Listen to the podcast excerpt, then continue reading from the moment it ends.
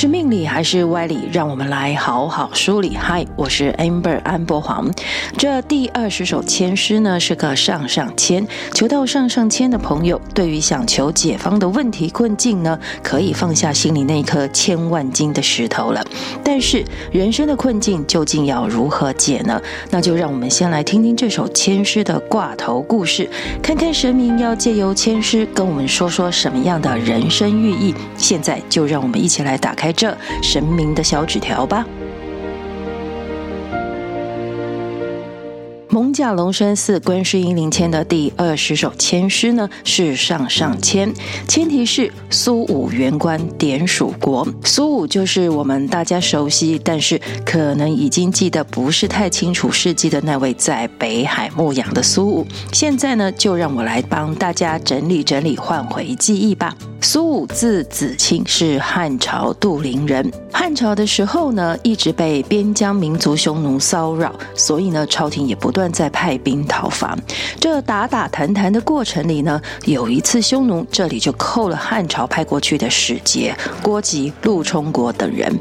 这一头汉朝呢，发现自己派出去的使节被扣押当了人质，当然呢，也就扣着匈奴派来的使节，反正啊，一命抵一命啊。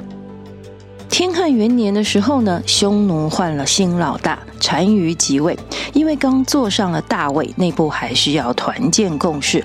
单于呢，害怕这时候汉朝会来攻击，所以就示出了好意，把上一任老大扣留的汉朝使节呢，就派人护送回去。当时的汉武帝呢，也礼尚往来，就派苏武呢，以中郎将的身份和副中郎将张胜，还有其他的使臣呢，也护送了匈匈奴的使节回去，而且啊，还带了不少中原的。礼物呢，要送给单于。不过到苏武一行人把匈奴的使节送到的时候呢，这时候单于团建成功啊，他觉得自己位子坐稳了，所以呢，心里就开始有了别的想法。再加上这个时候呢，发生了一件事情，这让原本应该是欢乐的剧情急转直下的朝完全不同的方向发展了。事情是这样的，原来其实匈奴也不是只有在跟汉朝打仗，他们自己内部的部落呢，也是有势力派系的角力。其中一个部落想争权谋反，投靠汉朝，于是就计划找护送匈奴使节回来的汉朝官员副中郎将张胜呢，一起刺杀匈奴的猛将卫律。这张胜听到，觉得北方蛮夷竟然肯归顺我大汉，而且还肯去刺杀自己的大将，怎么算都是一盘好算盘。所以呢，就非常高兴的自作主张答应了这件刺杀谋反的事情。不过天不从人愿，这场刺杀阴谋呢，并没有成功，而且张胜还被出卖，被供了出来。这下张胜不但是引火上身，还牵累到了苏武。话说，你这汉朝使节到人家匈奴地盘做客，竟然想造主人家的反，这当家的单于当然是勃然大怒的，要杀了所有汉朝来的使节。苏武争辩说：“这不关我的事啊！张胜跟你们家的人串通要杀卫律大将军，我不知道也没参与啊。”不过苏武这样解释怎么会说得通呢？苏武是张胜的顶头上司，你属下要做这么大的一件事，你会不知道吗？这谁听谁都觉得说不通吧。苏武知道事情的来龙去脉后呢，觉得实在是有失身份，非常的丢脸。但自己是汉朝使节的身份，当然是不可以上了匈奴的断头台。于是拔起佩剑就要刎颈自杀。不过这自杀的苏武反而是被匈奴们给救了下来。匈奴人要苏武、张胜投降，张胜为求保命呢，就投降了。倒是这个苏武啊，是宁死不降啊。苏武这抵死不从的不投降，反而是让匈奴的老大单于觉得此人有节操、有骨气，也没杀他，就是不断的劝降，只是威胁利诱，好话说尽，真的是劝不动。最后呢，就把苏武流放到北海去放羊了。而这里说的北海呢，就是今天俄罗斯的贝加尔湖地区。史书上说，苏武在这里牧羊了十九年，说他可饮血，鲸吞痰。虽然这个说法是在讲苏武在冰天雪地里口渴了，只能把雪当水喝；肚子饿了，只能把随身带的毛毡呢撕下来吃。但是这样怎么可能撑得了十九年呢？那地毯要多大一张啊？而且其实这期间，苏武还娶了匈奴妇女为妻，也生了一个儿子，名字叫苏通国。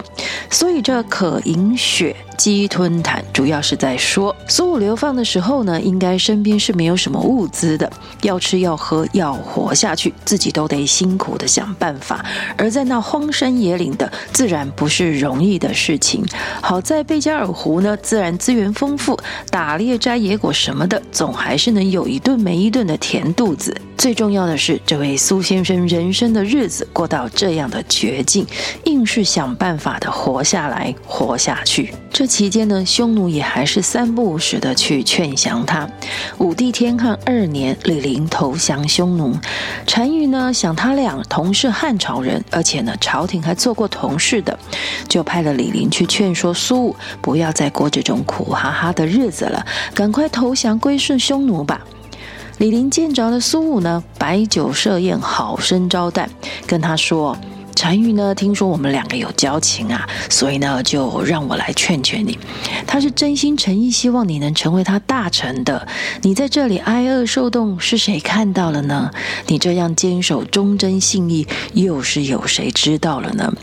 你的哥哥苏嘉啊，做了奉车都尉，结果皇帝下车后，坐车不小心去撞到柱子了，被指控为大不敬，结果伏剑自刎死了。你的弟弟呢？因为没有抓到把驸马推下河里的宦官，惶恐自己失责会被责问，也服毒自杀了。你那年轻的妻子更是听说早已经就改嫁了。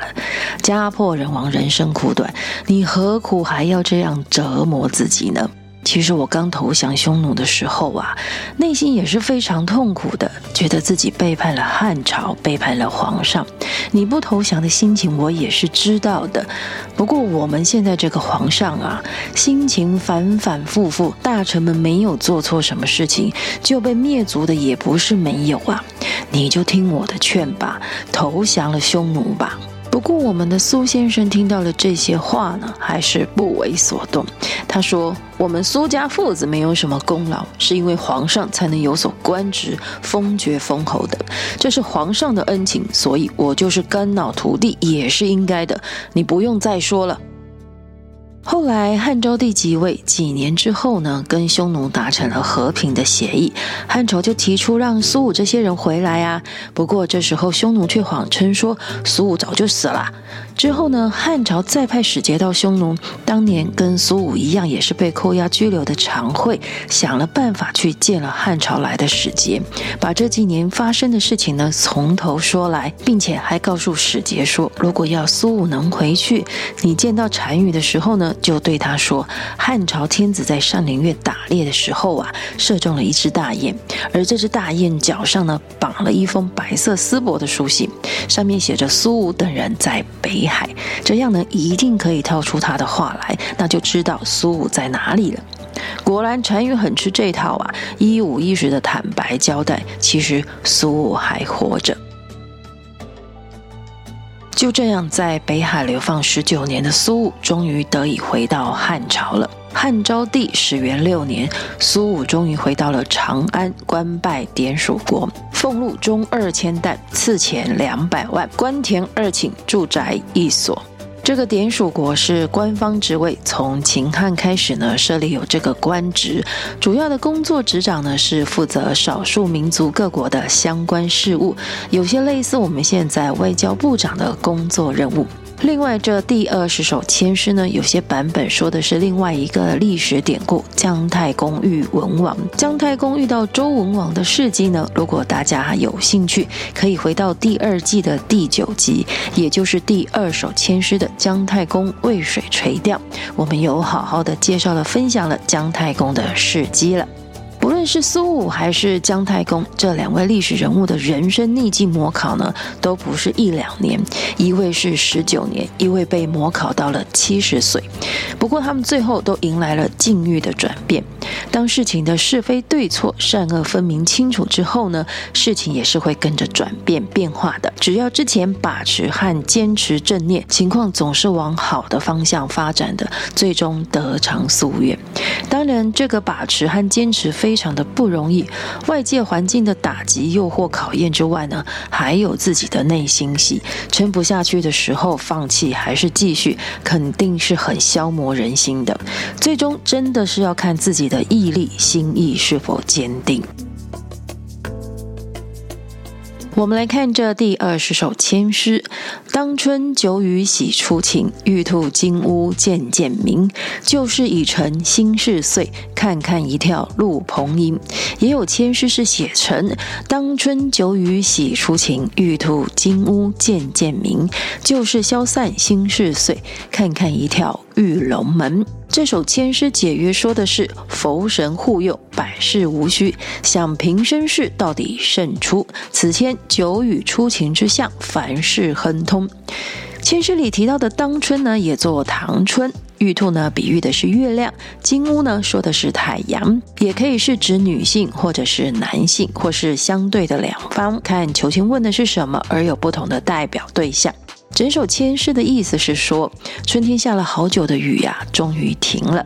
这月亮和太阳因为云雾的散去呢，也都恢复了光明。想要做的事情也会慢慢的顺利开展的，而且还会进入到一个新的境界或是局面。总而言之，这千诗有苦尽甘来的意象。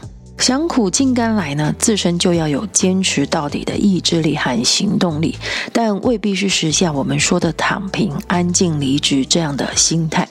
人面临考验或是困境的时候呢，放弃是最容易的事情，或是事情的成效成果迟迟没有达成，这时候也容易丧失信心，失去继续努力的动力。冰天雪地牧羊的苏武也可以躺平摆烂的，尤其他的羊群啊，其实还曾经被偷走了一大半。日子这么难过，回到汉朝自己家乡的日子呢，也看起来遥遥无期。什么事情都不是自己有办法和权力可以决定的。这个时候，这个情况真的完全是自己心智的大考验啊！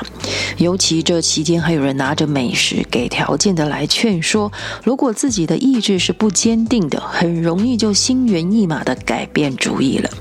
像是来劝说苏武的李陵，他得知苏武可以回去汉朝故乡的时候，来跟苏武送行。他知道自己因为投降了匈奴，所以真的是再也回不去了。这两个人什么结果，咱们都看到了。因此，抽到这首上上签的朋友，这首签是劝大家，也鼓励大家苦尽甘来，挺住啊！今天神明的小纸条签诗的故事就跟大家聊到这里了。神明的小纸条是神明慈悲的回应我们人生的提问，给我们人生历程的提示或是警示。我们后续还有很多签诗故事要跟大家分享。如果您觉得意犹未尽，请记得按下追踪或关注，节目更新就会马上通知大家。